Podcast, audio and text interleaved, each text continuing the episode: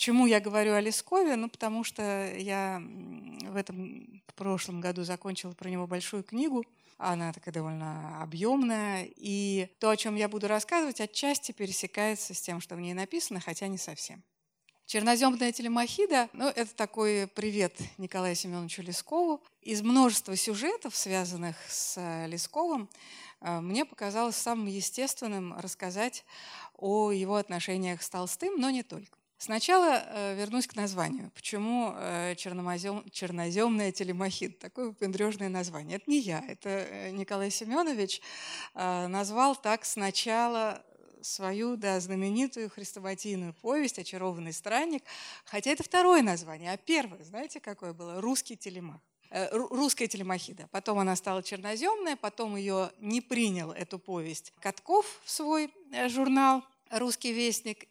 Лесков огорчился, побродил немножко по другим э, редакциям, и в итоге она была опубликована в русском мире под названием «Очарованный странник». И на этапе, когда он э, перерабатывал рукопись для новой публикации, уже не для Каткова, он убрал все отсылки к сюжету знаменитому, а вы помните, что Телемак искал отца Одиссея, и что Телемахида э, – это название для русских читателей, в первую очередь, это название поэмы Тредьяковского, который написал эпический большой текст о приключениях Телемака, о том, как он искал отца, как он путешествовал посещал те же места, где был и Одиссей, и не только, в конце концов, у этой истории хороший конец, они встретились, э, перекладывал э, на русский отчасти неуклюжий, но вот Гнедич считал, что иногда совершенно замечательный стих э, перекладывал Тредяковский знаменитый роман Фенелона «Приключения Телемака», и в итоге русский читатель, впрочем, знал эту историю скорее от Тредяковского. Ну да ладно. Когда Лесков так называл очарованного странника, он, конечно, не имел в виду э, окликнуть, вероятнее всего, он не имел в первую очередь в виду окликнуть этот сюжет «сын ищет отца». Но так получилось. И более того, получилось даже еще интереснее, он отказался от этого сюжета. Это соображение, простое очень, э, навело меня на мысль вообще взглянуть на эти отношения Лесков и его отец внимательнее и посмотреть, что там с отцом. А сначала давайте посмотрим, что с отцом в «Очарованном страннике», как там дела обстоят. Ведь э, у главного героя Ивана Северьяновича Флягина, вот обладателя такого замечательного экзотического общества, есть отец. Помните, чем он занимал, занимался, что он делал? Он кучер. Он кучер, и это он э, научил сына э, разным прибудростям своего ремесла. И потом этот отец неожиданно исчезает со страниц повести, как и не было. Просто он исчез. Я, конечно, не хочу превращать свою лекцию в психоаналитический этюд, нет, но э, любой биограф невольно встает перед этой проблемой, перед этим множеством проблем отношения со своими родными. И когда мы вглядываемся в отношения Лескова и его отца, то мы обнаруживаем, что в этих отношениях вообще было немало драматического. Э, Лесков вообще был склонен к драме. Кто же был отцом Лескова. Это Семен Дмитриевич Лесков. Человек, который однажды в своей жизни э, совершил такой очень отважный поступок. Он вышел из духовного сословия. Он должен был быть а, священником. Он окончил семинарию в городе Севск, и путь его был совершенно понятен. А, он должен был унаследовать отцовский приход. Его отец Дмитрий служил в селе с названием, которое должно тут же отозваться а, у нас у всех.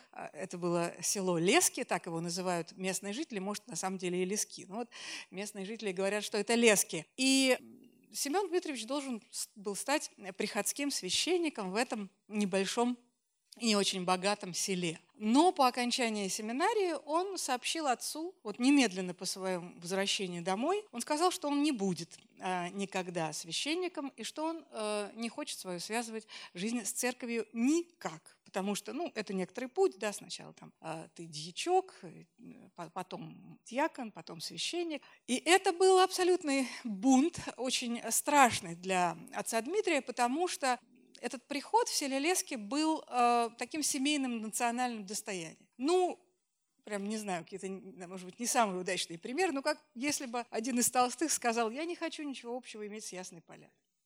И не хочу ничего общего иметь со своим с приходом, в котором служили мои там, отцы, прадеды, э, Лесковы. В XVIII веке это точно известно, это задокументировано, точно служили э, в Лесках, может быть и до этого там старая церковь, опять же известно, что в XVIII веке она была, а что до этого пока не совсем ясно. И вот выходит э, из этого круга, из, этого, из этой традиции а, Семен Дмитриевич и говорит, что он уходит. А отец Дмитрий страшно разгневался и изгнал его из дома, и они больше никогда не виделись. А, Семен Дмитриевич не видел ни отца, ни матери своей больше, потому что он пошел жить своей самостоятельной жизнью.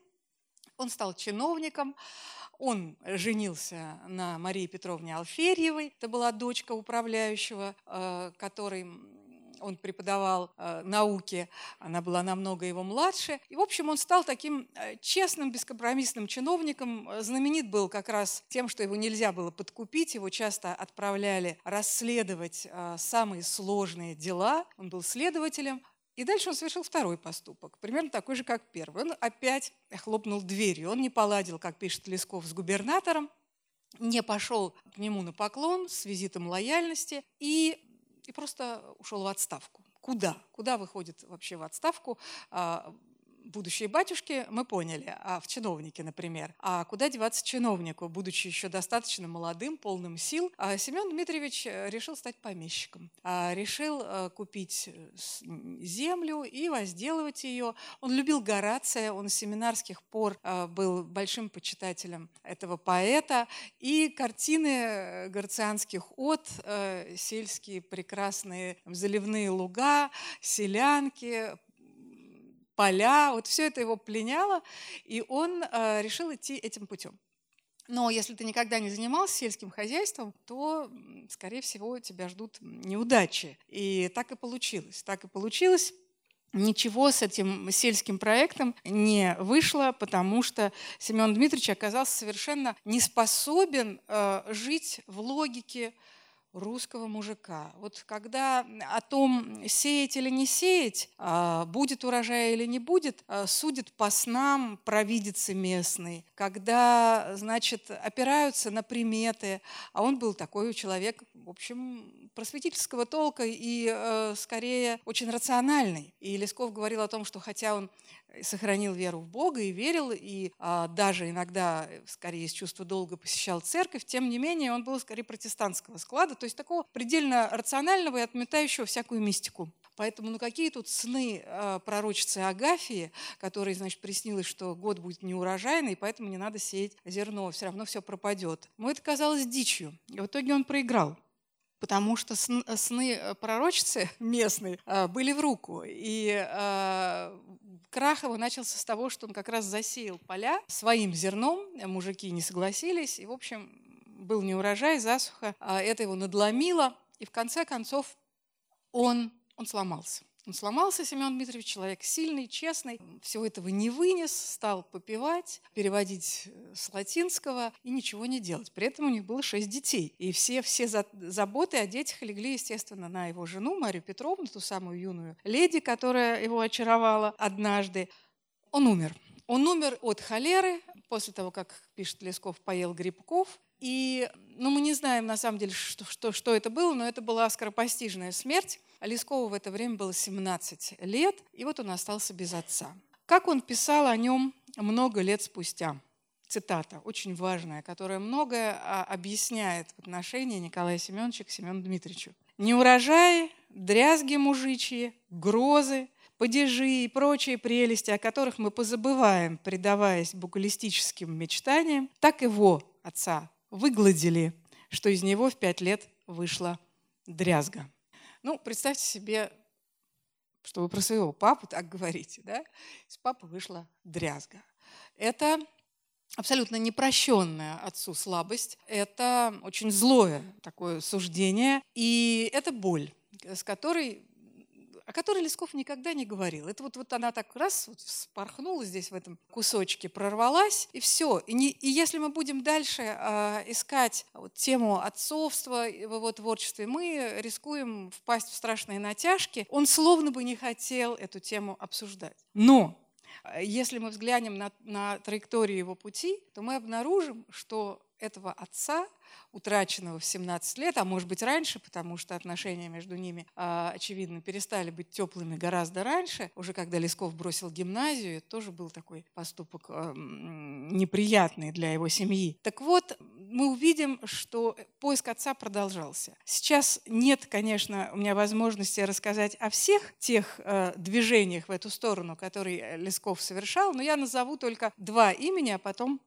перейду к главному. Ну, во-первых, э, отчасти отцовской фигурой стал Александр Яковлевич Шкот. Лесков отправился к этому обрусевшему англичанину, он был мужем его тетки Александры Петровны, сестры матери. Отправился работать в его компанию «Шкот и Вилькинс».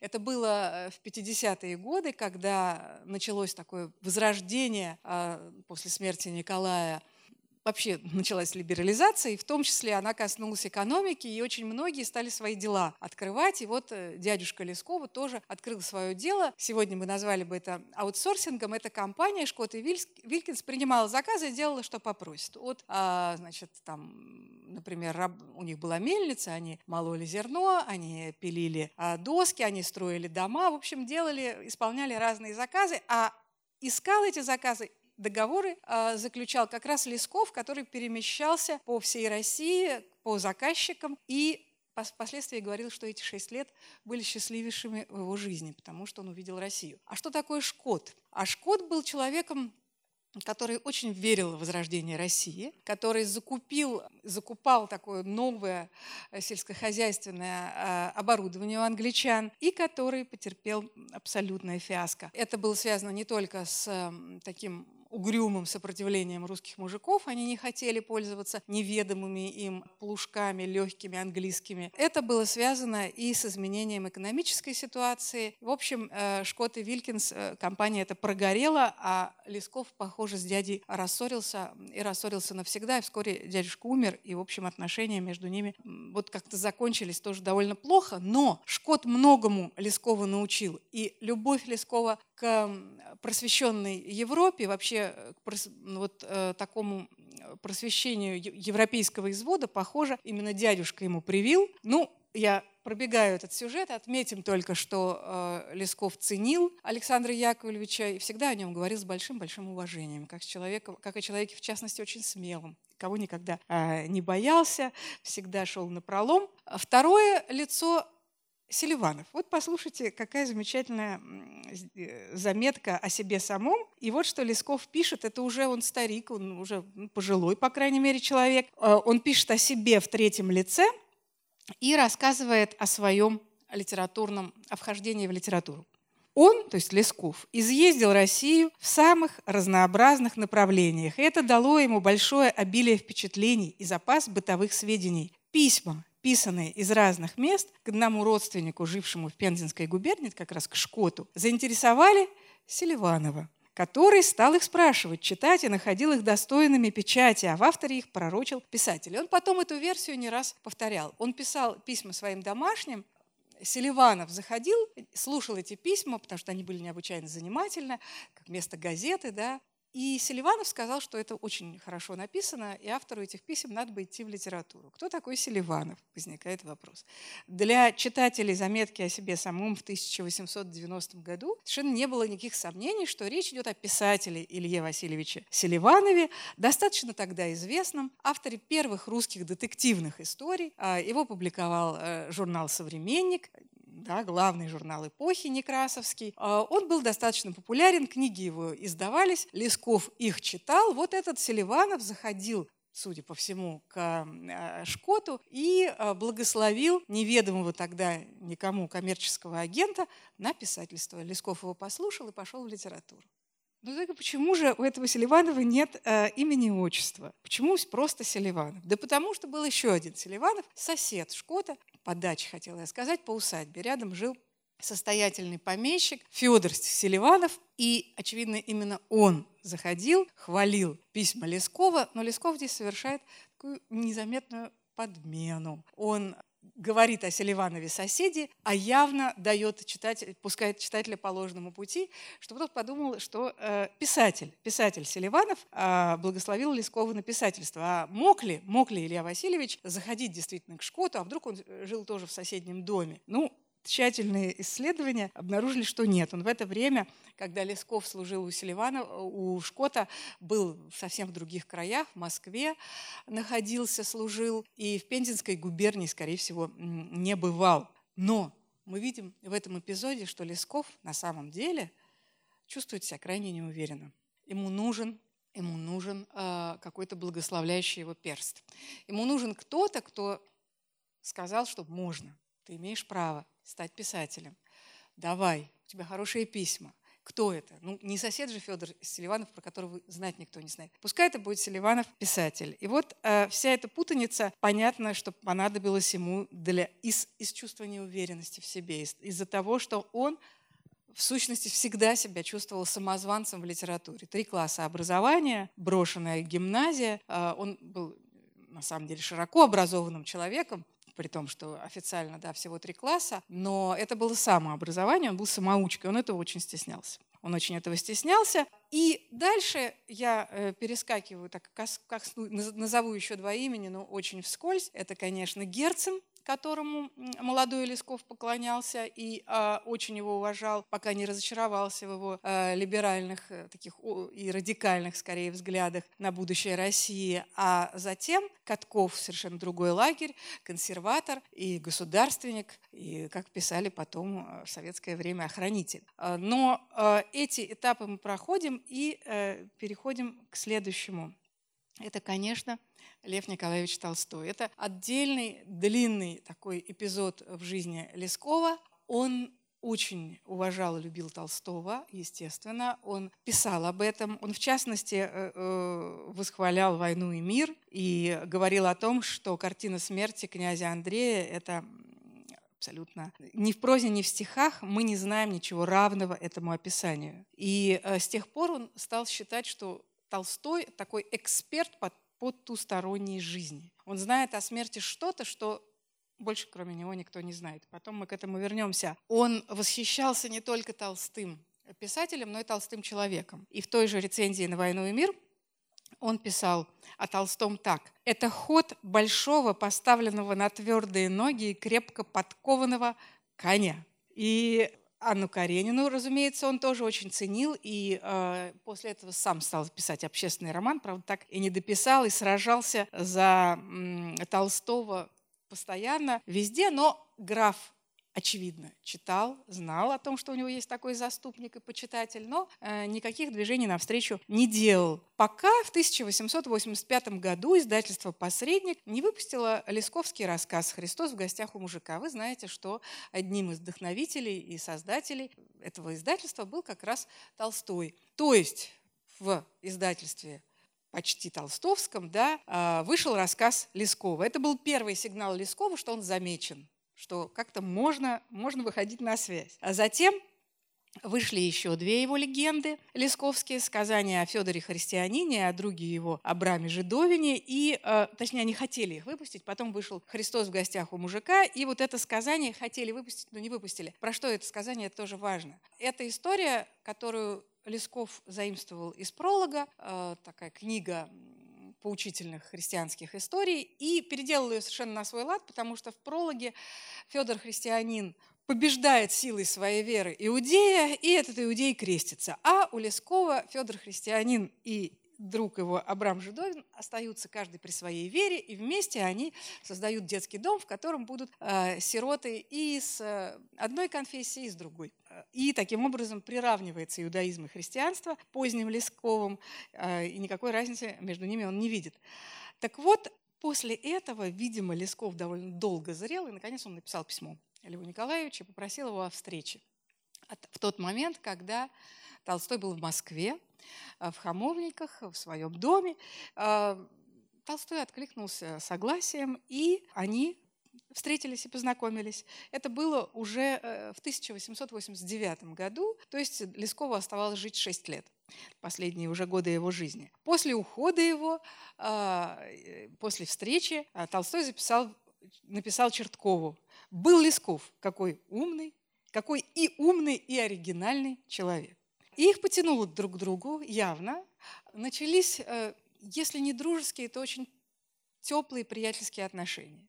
Да, в результате у нас 55 писем Лескова Толстому и 10 писем Толстого Лескову. А значит ли это, что Толстой отвечал на каждое пятое письмо? Нет. А это, вероятнее всего, значит, что не все письма его сохранились. Он достаточно аккуратно отвечал, но интонация этой переписки, э, конечно, э, достаточно специфическая, потому что а, со стороны Лескова это очевидная влюбленность, это очевидное преклонение. Ну вот я прочитаю несколько, несколько кусочков.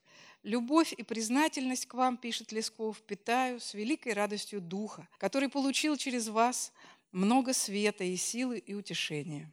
Дальше. Иду за, за ним, другому он пишет корреспонденту, и своего ничего я не ищу и не показываюсь на вид, а вижу все при свете его огромного светоча. Дальше. Говорят, я ему подражаю. Нисколько. Когда писал Толстой Анну Каренину, я уже был близок к тому, что теперь говорю. Я уже копал ту тучу, ту кучу, которую стал Лев Николаевич копать. Но только у него свет ярче, и я пошел за ним со своей плошкой. У него огромный факел, а у меня мерцает маленькая плошка. И вот этот образ света, который Толстой являет, и и, остров, и образ следования ему из письма в письмо э, переходит. Еще последняя цитата уже Толстому пишет Лесков, «В вашем слове я всегда черпаю силу, которая в нем есть и которая мне доступна для усвоения, а потому я глубоко благодарен вам за ваше теплое и ласковое письмо».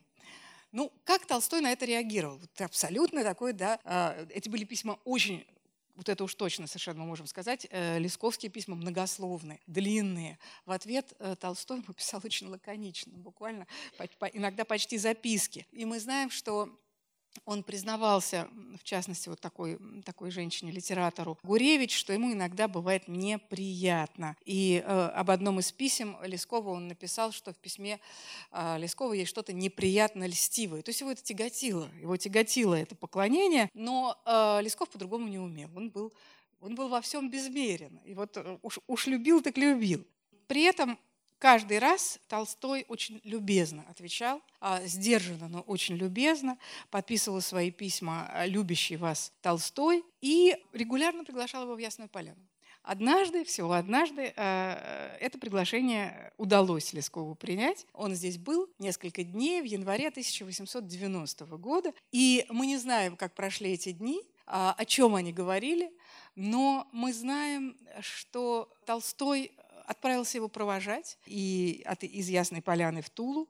Сам был за место кучера. И мы знаем также, что Лесков потом Толстого не раз благодарил за эту встречу и говорил, что ему было очень здесь хорошо. Ну, то есть, возможно, а, это просто вот было, ну, было таким очень дружеским, очень дружеским каким-то диалогом. А чем этот диалог был наполнен, мы до конца не знаем. Дальше еще немножко о биографии, и потом уже перейдем на более абстрактный уровень. Однажды э, Лесков в последние годы вообще болел. Он был достаточно больным человеком, и вот и все время собирался умирать, но э, значит, каждый раз э, выныривал. И вот в очередной раз он тяжело болел, Ему было плохо. А Толстой в это время был в Петербурге и хотел к нему зайти.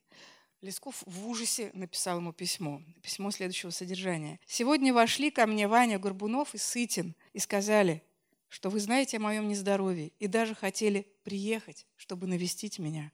Меня это ужасно взволновало и растрогало, и я сладко и радостно плакал. И дальше письмо сводится к тому, что, пожалуйста, не надо, не надо. То есть для него, очевидно, приход Толстого был просто как, ну, как приход Бога. Что это было? Да? Почему так? Сам Толстой еще одно свидетельство оставил. Его привязанность ко мне была трогательной, выражалась она во всем что до меня касалось, но когда говорят, что Лесков слепой мой последователь, то это неверно. Он последователь, но не слепой. Лесков мой последователь, но не из подражания. Он давно шел в том же направлении, каком теперь я иду. А, я думаю, что со стороны э, Лескова в этом было много, ну вот такой опоры, как, попытки, попытки найти точку опоры и практически духовного отца. Потому что в некоторых письмах он буквально э, Толстову исповедовался. Он э, постоянно просил у него совета. Он явно смотрел на него вот очень-очень снизу вверх. А, а что Толстой? А для Толстого это был последователь. Он видел некоторую их общность. Какую? И была ли это общность, и не было ли это иллюзией. Ну, кое в чем их взгляды, безусловно, совпадали. Оба не любили в то время, в ту эпоху государственное насилие и, и э, испытывали к нему отвращение. Оба считали, что проза дана художественная для того, чтобы проповедовать истину добра и красоты. И литература и для Толстого той эпохи, и для Лескова была инструментом проповеди, инструментом влияния на общество. Лесков сам об этом так говорил примерно в те же годы. «Люблю литературу как средство, которое дает мне возможность высказать все то, что я считаю за истину и за благо. Если я не могу этого сделать, я литературу уже не ценю. Смотреть на нее как на искусство – не моя точка зрения. Я совершенно не понимаю принципа искусства для искусства. Нет, искусство должно приносить пользу, только тогда оно имеет определенный смысл.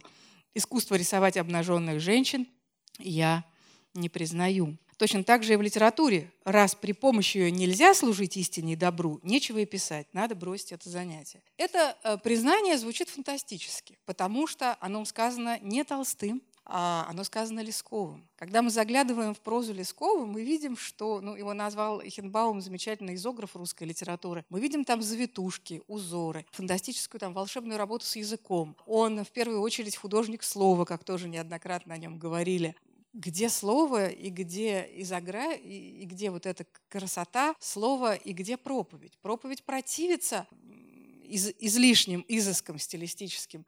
Проповедь требует прямоты, прямоты слова, да, она должна быть плакатна. Неудобно вещать, да, кричать э, сложным и красивым языком. Как будто бы это сказано не Лесковым. Но мы видим здесь э, как раз противоречие между тем, кем ему хотелось быть и кем, и кем получалось быть. И последний сюжет, которого я коснусь, как раз замечательно это иллюстрирует. Между Лесковым и Толстым состоялся некоторый творческий диалог. Толстой подсказал Лескову сюжет.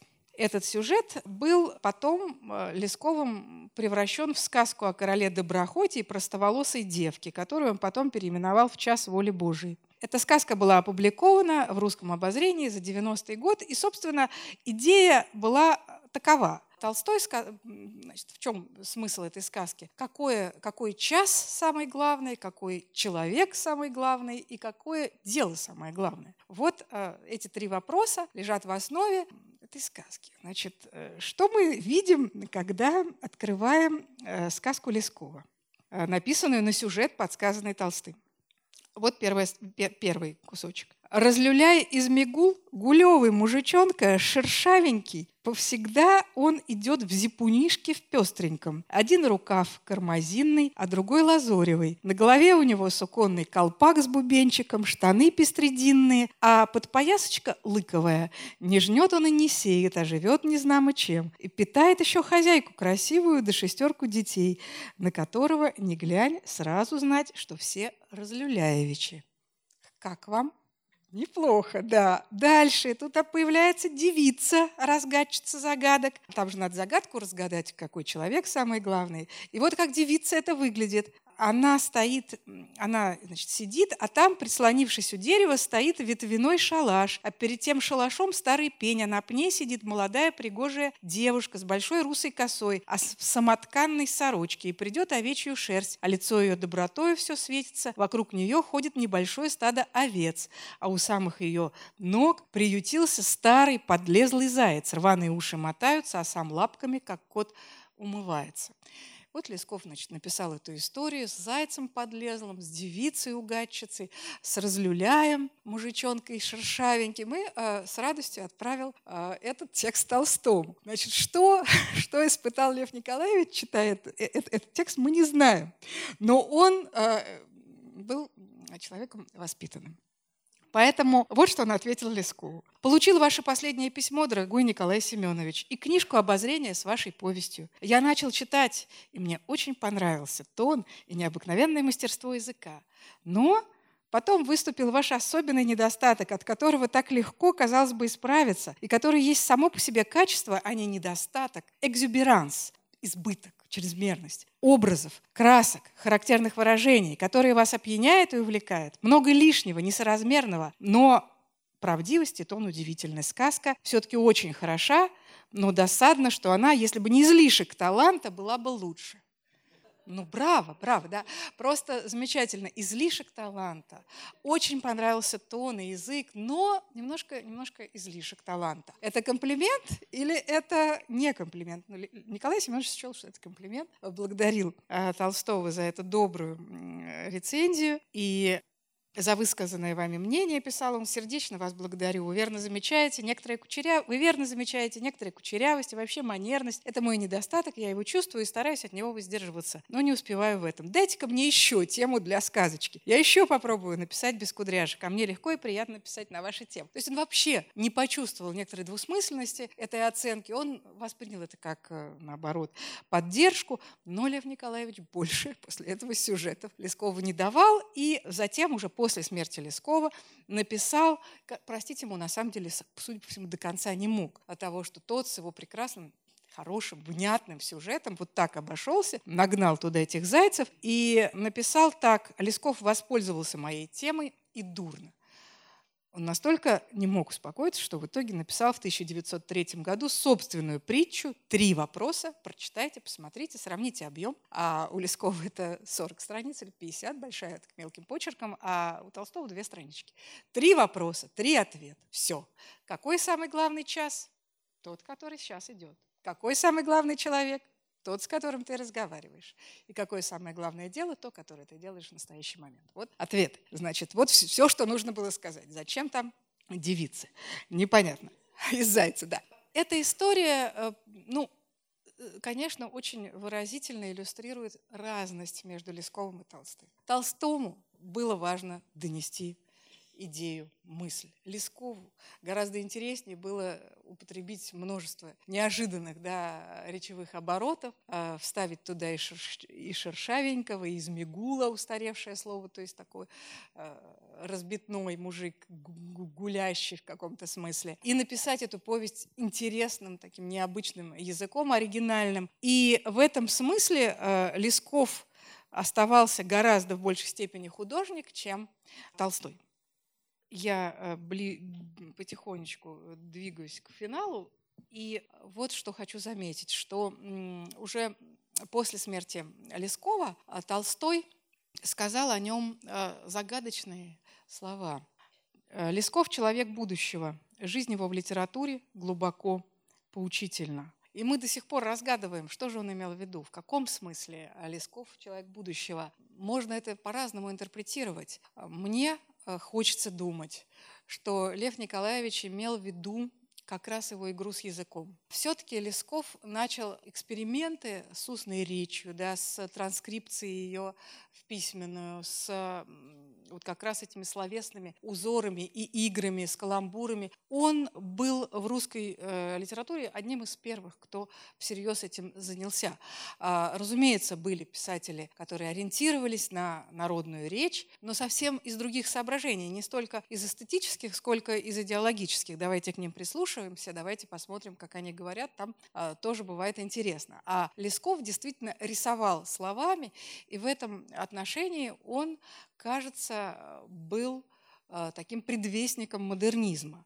Его недаром полюбили в 20 веке именно они, именно те, кто особенно ценил работу с языком. Это, конечно, Алексей Ремезов, это э, Евгений Замятин, а, это и Хлебников, хотя до конца мы не знаем, насколько Хлебников был внимательным читателем Лескова, но, судя по всему, да, был. И даже есть одно словечко, которое он Лесков позаимствовал, целая статья про это существует. То есть вот это восхищение словом, логосом, его возможностями. Это было совсем не ко двору э, в век русского реализма, э, век русского социального романа. Но это было очень понятно и близко писателям XX века. И в этом отношении Лесков, конечно, оказался человеком будущего. А еще э, не так давно, уже в мае этого года, я неожиданно попала на спектакль в Театре наций «Левша», который является собой вербатим. Вот как превратить а, левшу, да, вот эту народную, сложную, э, такую придуманную Лесковым речь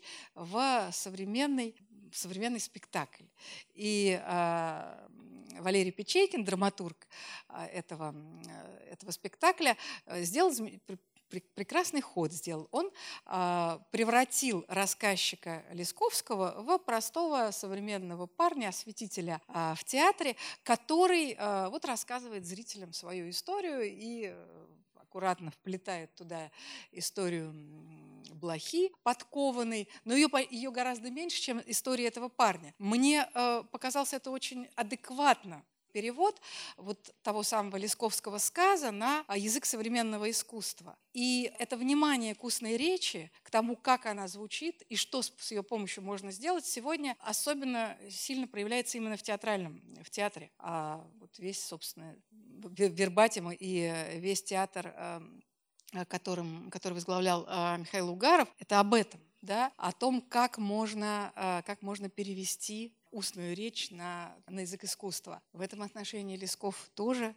человек будущего. А то, что он так не нашел отца, ну что ж, он вообще был писателем немного неприкаянным. Спасибо за внимание.